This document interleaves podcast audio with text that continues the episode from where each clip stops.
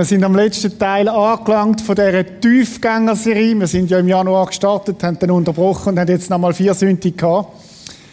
Und heute Morgen möchten wir ein Puzzleteil anschauen, wo ich den Eindruck habe, manchmal fehlt das so im Gespräch mit Leuten, wenn ich auch mit Christen unterwegs bin. Ein Puzzleteil, wo man vielleicht sich gar nicht so bewusst ist und äh, wo ich aber den Eindruck habe, wo eigentlich ein wichtiges Teil ist, auch im Leben mit Gott. Ich möchte ein bisschen an einem anderen Ort einsteigen heute Morgen. Ich weiß nicht, ob es dir schon aufgefallen ist, dass es Menschen gibt, die sehr ähnlich sind zu anderen Menschen. Also Menschen sind, die, die einander extrem gleichen. Ich habe mal ein bisschen recherchiert, ich habe äh, den Sarkozy gefunden. Und wenn wir mal schauen, jetzt gibt es einen anderen, der ihm brutal gleicht.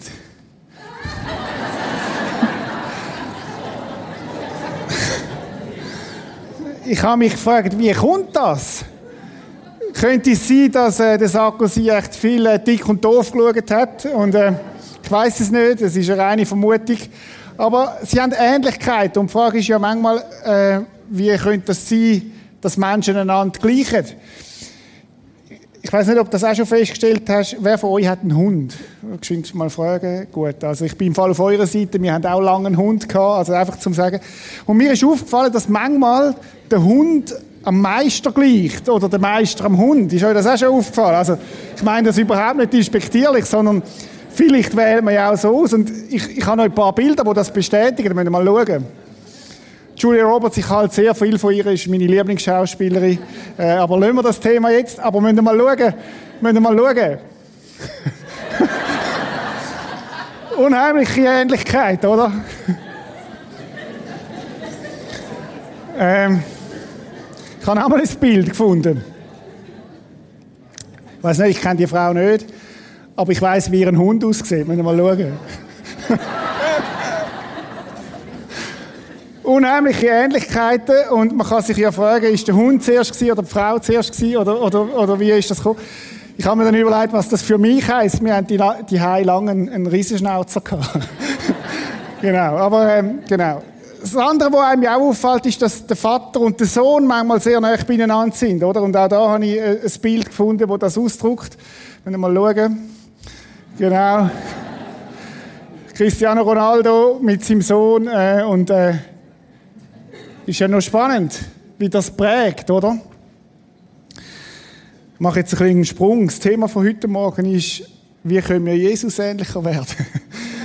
und äh, die Frage ist, wir sind ja letzten Sonntag gestartet mit dem Thema, wo es darum gegangen ist, wie kann ich lieben, wie Jesus liebt? Was ist denn eigentlich das Ziel von einem reifen, emotional und geistlich reifen Menschen? Und wir haben gesagt, das Ziel ist eigentlich die Liebe. Das Lieben wie Jesus. Und wir haben letzte Woche die Geschichte angeschaut, wo der selbstgerechte Pharisäer Schrift gelehrt hat, weil er Jesus auf die Probe stellt und ihm gesagt hat, hey, wer ist denn mein Nächster? Und dann sagt Jesus ihm ja, erklärt ihm das und, und er zeigt ihm auch, von welcher Art von Liebe Jesus redet. Und er fragt ihn dann, was, was ist es dann, was es ausmacht? Und dann sagt er, du sollst deinen Herr, deinen Gott von ganzem Herzen lieben und deinen Nächsten wie dich selber.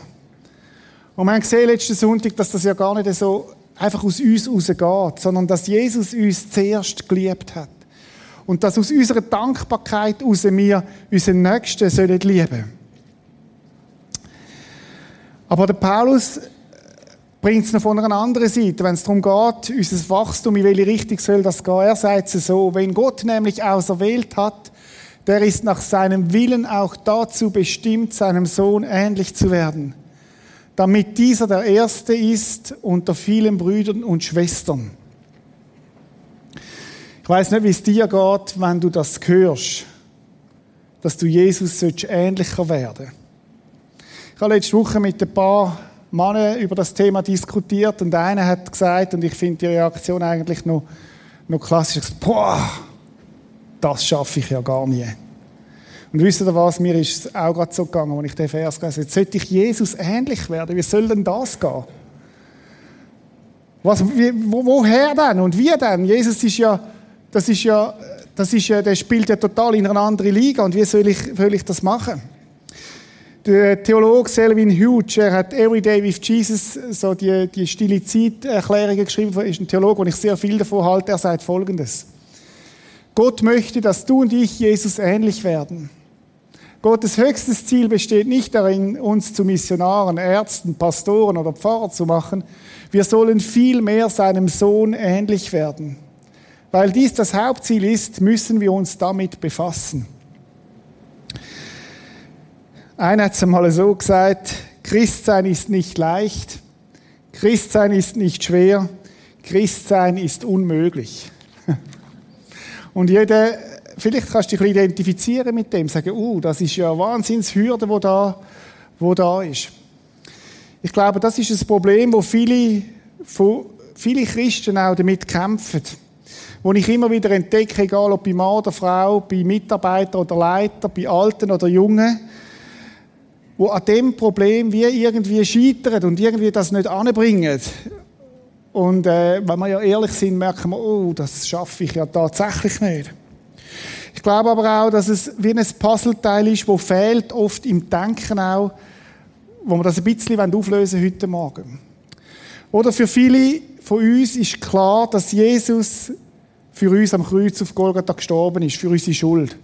Und damit zahlt hat für alle unsere Zielverfehlungen, für alles, was nicht gut war. Und wo man sagt, okay, Jesus hat, ist in mein Leben hineingekommen, ich habe ihn eingeladen, ich habe mich für ihn entschieden und habe ihn eingeladen, in mein Leben zu kommen. Und Jesus hat zahlt für alles. Alles, was war, alles, was wird sein und was auch in Zukunft wird sein. Und er hat meine Vergangenheit geregelt. Und das ist den meisten von uns klar. Jesus hat meine Vergangenheit geregelt. Und dann gibt's das Zweite, wo man sagt, ja, Jesus hat auch meine Zukunft geregelt. Ich werde die Ewigkeit bei ihm verbringen. Das ist unsere Hoffnung, die wir haben, die über den Tod ausgeht.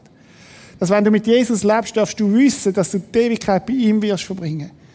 Wenn ich heute Morgen rauslaufe und einen Herzinfarkt habe und stirb, dann darf ich heute schon wissen, dass ich bei Jesus meine Ewigkeit verbringen Also Jesus hat meine Vergangenheit geregelt und er hat meine Zukunft geregelt. Meine Frage heute Morgen ist, was für eine Rolle spielt er denn in meiner Gegenwart? Und die Frage im Hintergrund, wie kann ich denn Jesus ähnlicher werden? Was meint denn das? Was ist denn das Gegenwartspuzzle? Ich sage, wir haben das Vergangenheitspuzzle und wir haben das Zukunftspuzzle. Aber was ist denn das Gegenwartspuzzle? Ich möchte heute Morgen den Paulus zu Wort kommen lassen. Paulus war einer, der sein Leben gehabt vorher, vor Christus, nachher seine Entscheidung für Christus und das Leben danach. Und sein Leben später war total anders als sein Leben am Anfang. Am Anfang war er fanatisch, er war ein Schriftgelehrter und hat gesagt, hey, ich beweise Gott, wie gut ich bin. Das war sein Lebensmotto. Ich werde fanatisch und, und leidenschaftlich leben, wenn man es positiv ausdrücken Und er hat gesagt, ich bin so gut, dass ich Gott kann zeigen, wie gut ich bin. Und er ist tatsächlich, er ist, er ist super gebildet gewesen, er ist, hat das Gesetz brutal eng genommen und genau genommen und hat sich sehr, sehr angestrengt darin. Dahinter ist gesteckt, eigentlich brauche ich Gott nicht. Ich bin so gut, dass ich Gott gar nicht brauche. Ist noch verrückt, oder? Es gibt auch Christen, die den Eindruck haben, ich muss Gott so beweisen, wie gut ich bin, damit er mich liebt. Dabei ist es genau umgekehrt. Haben wir letzten Sonntag gesagt. Er liebt mich. Und darum will ich Jesus nachfolgen. Aber der Paulus ist so gewesen. Dann hat er die Begegnung mit Jesus, wo er erblindet ist. Und wo er Jesus zu ihm redet und sagt, hey Paulus, warum verfolgst du mich? Und dann ist es zu dieser Begegnung gekommen mit Jesus und er hat sein Leben Jesus hingegeben, ihn eingeladen in sein Leben. Und sein Leben hat sich total verändert. Plötzlich ist nicht mehr der Paulus auf der Chef in seinem Leben, sondern Jesus ist der Chef geworden in seinem Leben. Plötzlich ist es nicht mehr darum gegangen, dass er möglichst viel Raum bekommt, sondern Jesus hat möglichst viel Raum und Platz bekommen. Der Paulus sagt etwas Interessantes, wenn wir mal schauen. Paulus sagt, ich lebe. Er hat also gesagt, ich, ich lebe. Ich bin am Leben. Und dann sagt er, doch nun nicht ich,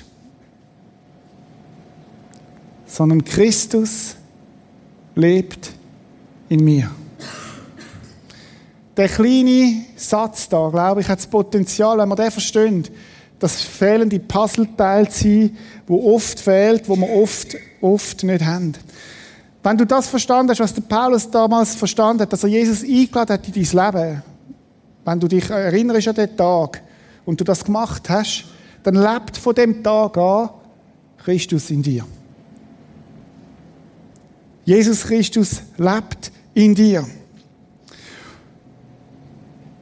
Was mir aufgefallen ist, dass viele Christen Jesus brauchen bei ihrer Entscheidung, um die Vergangenheit zu regeln. Sie brauchen ihn für die Zukunft, aber sie haben nicht gelernt, was es heißt, Jesus in der Gegenwart mit ihm zu leben. Sie haben nicht gelernt, was es heißt, dass Jesus in mir lebt. Und darüber müssen wir ein bisschen nachdenken heute Morgen. Ich habe mir überlegt, wenn wir jetzt ein bisschen auftun und eine höhere Flughöhe einnehmen, was ist denn das, was Jesus gelebt hat? Wenn Jesus in mir lebt, dann möchte ich ja auch fragen, wie hat der irdische Jesus gelebt? Und ich habe drei Sachen, die ich heute Morgen möchte rausnehmen möchte. Der Vers geht nämlich da noch weiter, denn er sagt, denn was ich jetzt lebe im Fleisch, das lebe ich im Glauben an den Sohn Gottes. Fleisch meint in dem, was ich heute bin als Mensch, der mich geliebt hat und sich selbst für mich dahingegeben. Das ist seine Motivation. Gott, der mich geliebt hat und darum folge ich ihm nach, nicht damit er mich liebt. Also, zurück zu dem Jesus. Wie hat denn der Jesus gelebt? Wo der Paulus sagt, dass er in mir lebt. Drei Sachen möchte ich rausnehmen heute Morgen. Das erste ist, er hat den Willen vom Vater da. Du findest x Stellen in deiner Bibel, wenn du gehst schauen, du wirst immer sehen, dass Jesus nie autonom gelebt hat. Sondern er hat in einer hohen Abhängigkeit gelebt von seinem Vater. Ich habe zwei Stellen rausgenommen. Ich und der Vater sind eins. Das heißt, der Vater, das ist Jesus und das ist der Vater und sie sind deckungsgleich gewesen. Das ist das, was Jesus gelebt hat. Ich und der Vater sind eins. In der hat der Wille vom Vater da, wie der Vater mich gelehrt hat, das rede ich. Also er war in der Abhängigkeit gewesen. Er hat gelesen, Vater, was ist dir wichtig? Und das gebe ich weiter. Das ist das Erste von Jesus. Kommen wir darauf zurück. Das Zweite, wo mir denke, wo wichtig war, ist, Jesus hat viel Zeit in der Stille mit seinem Vater verbracht. Immer wieder. Oder Jesus ist nicht einfach auf die Erde gekommen und hat dann sein Programm durchgezogen, sondern er hat immer wieder den Ort gesucht, die Connection mit dem Vater. Wo er ungestört kann auf ihn hören, wo er mit ihm zusammen ist, wo er, wo er, wo er ihn hört. Auch da gibt es x Stellen dazu. Eine möchte ich rausnehmen. Am nächsten Morgen stand Jesus vor Tagesanbruch auf und zog sich an eine einsam gelegene Stelle zurück, um dort allein zu beten.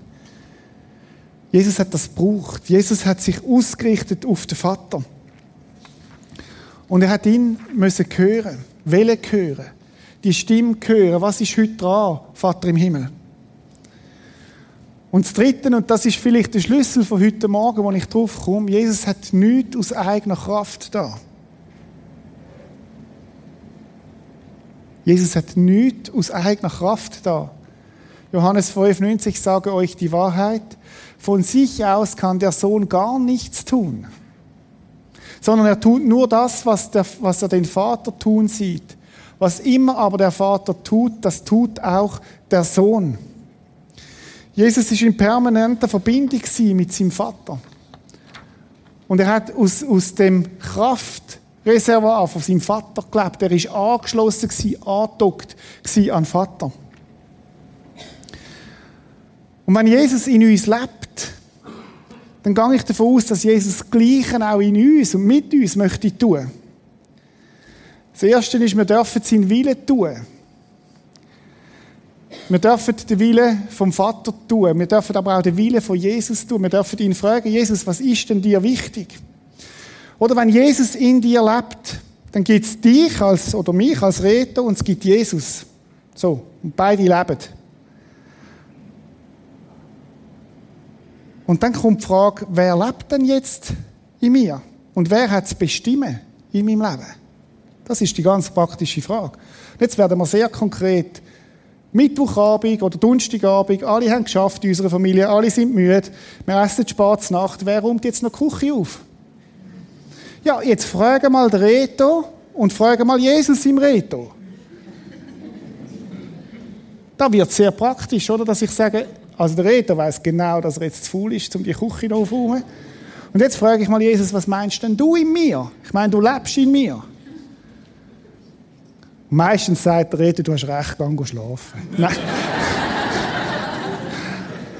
Aber es könnte ja auch sein, dass er sagt, nein, nein, jetzt stellst du dein Ego zurück und ich habe im Fall noch einen Auftrag heute Abend für dich, wo sich meine Liebe zeigt im Nächsten. Oder werden wir ganz konkret, du hast einen Konflikt.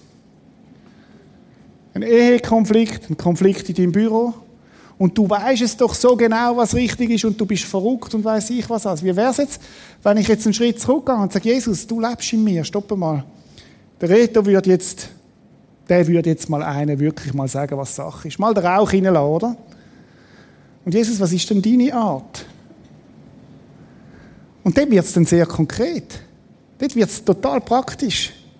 Oder reden wir mal von einer Versuchung. Vielleicht bist du versucht, etwas zu tun, wo du genau weißt, dass es nicht richtig ist. Aus welcher Kraft lebst du jetzt? Wenn du jetzt einen Schritt zurückgehst und sagst, Jesus, du lebst in mir. Ah,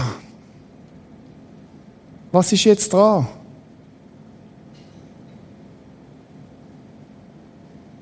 Und dann das sich entscheiden für das, was Jesus will. Und das heißt ja, die Herrschaft in meinem Leben haben. Dass nicht mehr ich auf dem Thron sitze, sondern Jesus auf meinem Thron sitzt. Das meint das ganz konkret. Eigentlich heißt es genau übersetzt, heißt nicht mehr ich und mein Ego leben, sondern Christus lebt in mir. Das ist das, was der Paulus eigentlich meint. Wir dürfen als zweites Zeit mit ihm verbringen. Ich sage das immer wieder und ihr werdet es von mir immer wieder hören. Ich glaube, wir müssen Zeit mit Jesus, wir müssen nicht, wir dürfen exklusiv Zeit mit Jesus verbringen. Und wir lernen in diesen exklusiven Zeiten auf ihn zu hören. Er lebt, er ist lebendig. Und er ist, lebt in mir, also redet er auch in mir zu mir. Aber ich muss lernen, die laute Welt da drumherum einmal auszuschalten, damit ich ihn höre und damit ich lerne, seine Stimme zu hören. Und wisst ihr, wenn ich das gelernt habe, dann bin ich auch im Alltag, im hektischen Alltag, werde ich seine Stimme besser hören, als wenn ich die Stimme nicht, wenn ich meine Ohren vom Herz nicht eintrainiert habe, ins Hören. Darum ist das so wichtig. Und darum ist es auch etwas, etwas, etwas Genussvolles, mit Jesus Zeit verbringen. Jetzt im Sommer, geh doch mal mit Jesus schwimmen. Er lebt ja in dir. Also kommt er mit. Du darfst mit Jesus unterwegs sein. Oder, oder go joggen oder einen Abendspaziergang machen und ganz bewusst mit Jesus ins Gespräch und hören, was meinst du zu dem Tag? Oder nochmal die Situation, die Michi vorhin erwähnt hat. Gang nochmal zurück in die letzte Woche. Wo hast du eine schwierige Situation erlebt? Ganz konkret. Wo dich herausgefordert hat. Also hast du die Situation? Und jetzt gehst du nochmal in die Situation zurück und machst dir bewusst, dass Jesus in dir lebt. Ist eine total andere Ausgangslage. Dann bist du nämlich nicht allein in dieser Situation, sondern Jesus ist in dir, der gute Ratgeber. Und Jesus ist nicht nur da, um einen guten Rat zu geben, sondern Jesus ist auch da, um dir zu helfen und deine Kraft zu sein. Jesus ist auch da, um deine Kraft zu sein. Darum lebe ich, doch nur nicht ich, sondern Christus lebt in mir. Oder Jesus ist ja dort schon mega herausfordernd, wenn er sagt, liebt eure Feinde. Ich finde das so schwierig, wenn ich das aus mir raus muss tun. Ich schaffe das fast nicht. Oder ich schaffe es nicht. Aber wenn Jesus in mir lebt, dann kann ich sagen, Jesus, du bist so gut in deine Findliebe, leb du das in mir. Lass mich das tun, wie es du willst tun. Ich glaube, dass das das Puzzleteil ist von der Gegenwart mit, mit Gott leben. Wir kennen das von der Vergangenheit, wo er die Vergangenheit regelt. Wir kennen das, wo er die Zukunft regelt. Aber Jesus wird auch unsere Gegenwart bestimmen. Wenn Jesus uns zu etwas auffordert, was wir sollen tun, und er uns nicht auch die Ressourcen und die Möglichkeiten dazu gibt, dann wäre das unbarmherzig. Ich bin tiefst überzeugt, wenn Gott uns auffordert, ihm ähnlicher zu werden, dann hilft er uns auch. Und wird er uns auch die Kraft geben, das zu tun. Ich weiß nicht, wer von euch TÜV fährt. Hat es Leute, die TÜV fahren da? Oder es gibt so die richtig grossen Maschinen, 1000 Kubik oder so. Jetzt musst du dir mal vorstellen, einfach mal so vorstellen, Jesus wird mit einer 1000 Kubik Töff auf den Gotthard auffräsen. Okay, kannst du dir das vorstellen, so vor deinem inneren Auge?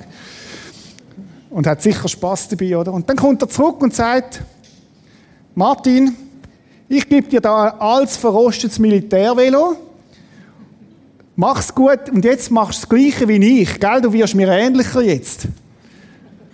Und der Martin, ich weiß nicht, wie gut du trainiert bist, wird auf den alten Göppel hocken und nach zwei Kilometern wird er den in die Ecke schiessen und sagen, das bringt's ja gar nicht. Das überfordert mich total. Das schaffe ich ja gar nie.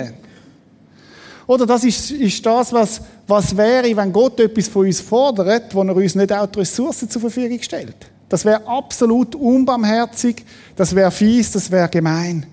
Aber Leute, Jesus ist nicht so. Jesus ist nicht so. Wenn wir mal schauen, ich kann auch nur ein paar wenige Texte bringen, aber ich bringe es euch, um zu zeigen, wie tief das verankert ist auch in der Bibel. Gott allein hat es ermöglicht, dass ihr in Christus Jesus sein dürft. Den hat er zu unserer Weisheit gemacht. Durch ihn sind wir vor Gott gerecht gesprochen, also nicht durch uns selber, sondern durch ihn. Und unser Leben wird durch ihn geheiligt. Weißt du, was das heißt? Theologisch, was mir viel passiert, ist, dass Menschen sagen, der Lösung, die brauche, die brauche ich Jesus. Aber die Heiligung, ihm ähnlicher werden, das mache ich, muss ich aus eigener Kraft machen. Und das ist Krampf und das ist, das endet im Nichts. In der Resignation. Da heißt es, durch ihn geheiligt. Also er schafft das, die Veränderung in mir. Durch ihn sind wir erlöst. In der Schrift heißt es, wer stolz sein will, soll auf das stolz sein, was der Herr getan hat. Also es bist nicht du, wo die Heiligung muss schaffen, nicht du, wo dich musst verändern, sondern Jesus in dir. Was ist denn meine Aufgabe? Meine Aufgabe ist, vom Captain-Sitz auf den Co-Pilot-Sitz zu wechseln. Meine Aufgabe ist, immer wieder zu sagen, Jesus, du lebst in mir, in dieser konkreten Situation. Du bist der Chef, wie soll ich mich verhalten? Ich darf ihn fragen. Ich darf sogar um, um, auf ihn zählen, auf seine Kraft hoffen. Mein Job ist, ihm den Platz zu geben, wo ihm gehört. Und Leute, jetzt sind wir alle so versuchlich, oder der Adam, der alte Adam, hat mal einer gesagt, ich habe den versäuft bei meiner Entscheidung für Christus, aber der Sauchheib kann schwimmen. der kommt immer wieder und der stellt immer wieder den Anspruch, auf dem Thron zu sitzen. Kennst du das? Aber Jesus Nachfolger heißt nicht mehr ich lebe, sondern Christus lebt in mir. Das heißt, jeden Morgen sagen Jesus, du sollst auf meinem Thron sitzen. Du sollst das Recht haben, den Tag zu bestimmen in meinem Leben. Und nicht mehr, es geht nicht mehr um mich. Es geht nicht mehr um die, das habgierige Herz, das immer will haben. Kennst du das? Immer ich weiß und ich will noch mehr und, und es muss um mich gehen. Sondern ich sitze auf die Seite und sage, Jesus, du auf meinem Thron. Die Frage ist auch heute Morgen, aus welcher Kraft lebe ich denn? Aus welcher Kraft hat Jesus gelebt? Und Jesus hat aus der Kraft gelebt vom Vater. Er war angedockt bei ihm. Und aus der gleichen Kraft sollen auch wir leben. Also nicht aus eigener Kraft, sondern aus seiner Kraft. Und das ist ein weiteres Geheimnis da drin. Habe mir überlegt, wie könnte ich euch das zeigen, wie könnte ich euch das darstellen, um das noch, noch klarer zu machen, aus welcher Kraft das wir leben. Oder ich kann aus eigener Kraft Sachen versuchen oder ich kann ihn machen lassen. Und ich habe einen alten Werbeclip gefunden, irgendwie 60er, 70er Jahre. Und müssen den mal genau anschauen, weil ich glaube, er illustriert etwas von dem, wo wir heute Morgen darüber nachdenken. Aus welcher Kraft lebe ich? Und wenn ihr genau anschaut, ihr müsst es kommt das Auto drin vor. Und das Auto ist vor dieser Handlung anders als nach der Handlung. Ich weiß nicht, ob ihr es feststellt. Ihr müsst gut schauen, ihr werdet es feststellen, dann seht ihr es. Schauen wir uns doch mal den Clip an.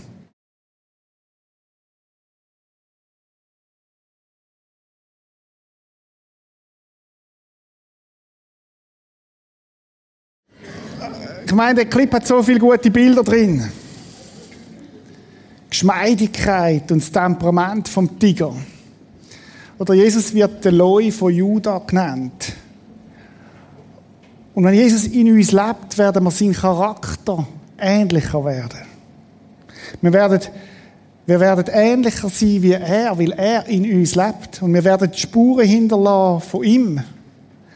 Und haben ihr geachtet, bei dem alten Opel Rekord, wo er angefahren ist, hat er zwei Türen gehabt und nachher hat er vier Türen gehabt. Ich weiß nicht, ob ihr es gesehen habt.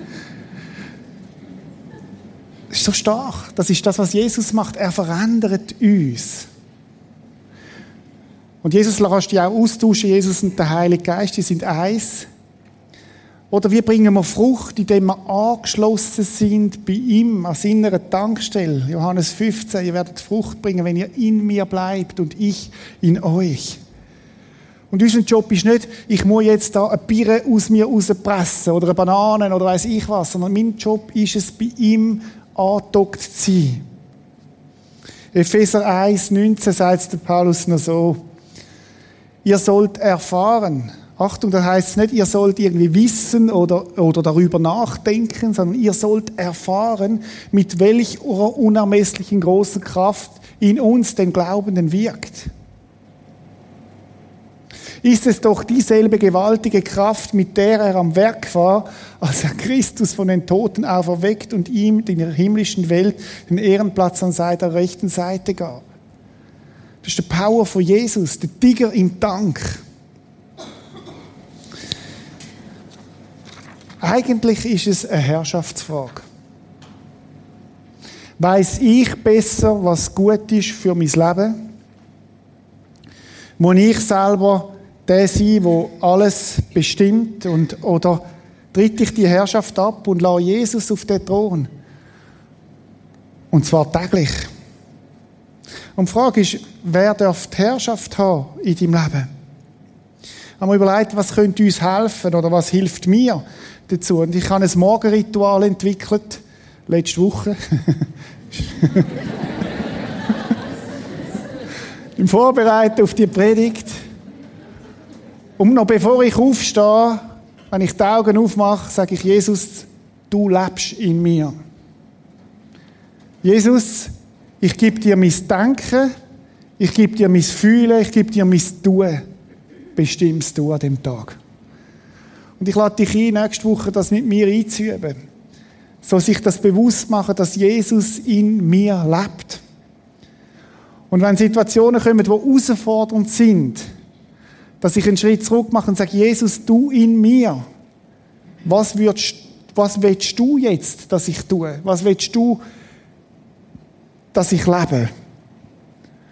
Und Jesus wird uns führen, da bin ich überzeugt, und er wird uns seine Kraft geben. Die Aufgabe für die kommende Woche, bevor du aufstehst, wenn du die Augen aufmachst, sage Jesus, du lebst in mir. Du lebst in mir.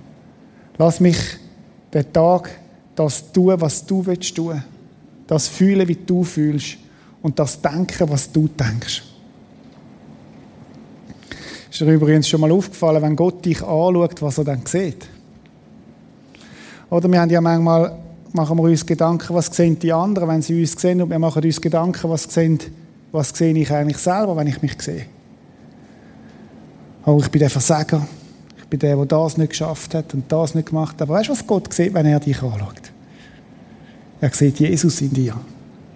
Er sieht Jesus in dir. Und er schaut dich durch Jesus durch an.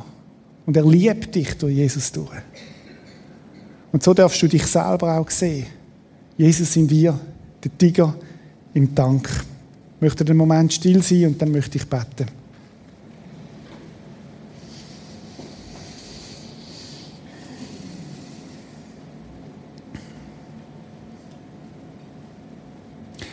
Möchte dir danken, Vater im Himmel, dass du gekommen bist, um uns zu erlösen. Dass du Jesus auf die Erde gekommen bist und gestorben bist, damit wir leben können und unsere Vergangenheit geregelt ist dass es nichts mehr gibt, wo uns anklagen kann. Jesus, du bist gekommen, um unsere Zukunft zu regeln, dass wir dürfen ganz entspannt die Zukunft sehen, weil wir wissen, wir werden bei dir leben. Aber Jesus, du bist auch gekommen, weil du möchtest unsere Gegenwart bestimmen. Und ich bitte dich, dass wir alle miteinander, ob da im Kino oder da im Saal oder auch am Podcast oder am Livestream, dass wir diese Woche dürfen, eine Woche erklären, wo wir das einüben, wo, wo wir sagen, nicht mehr ich lebe, sondern du lebst in mir. Und wo wir am Morgen dir ganz bewusst die, die Herrschaft geben. Ich bitte dich, dass du uns daran erinnerst, wenn wir Versuchungen entgegenstehen in den kommenden Wochen. Wenn es kritische Situationen gibt, dass wir wie einen Schritt zurück machen und dich fragen, Jesus, du in mir, was willst du tun? Danke, dass wir angeschlossen sein an dieser Kraft auch bei dir, dass du dir Tiger unserem Dank willst sein, Herr. Amen.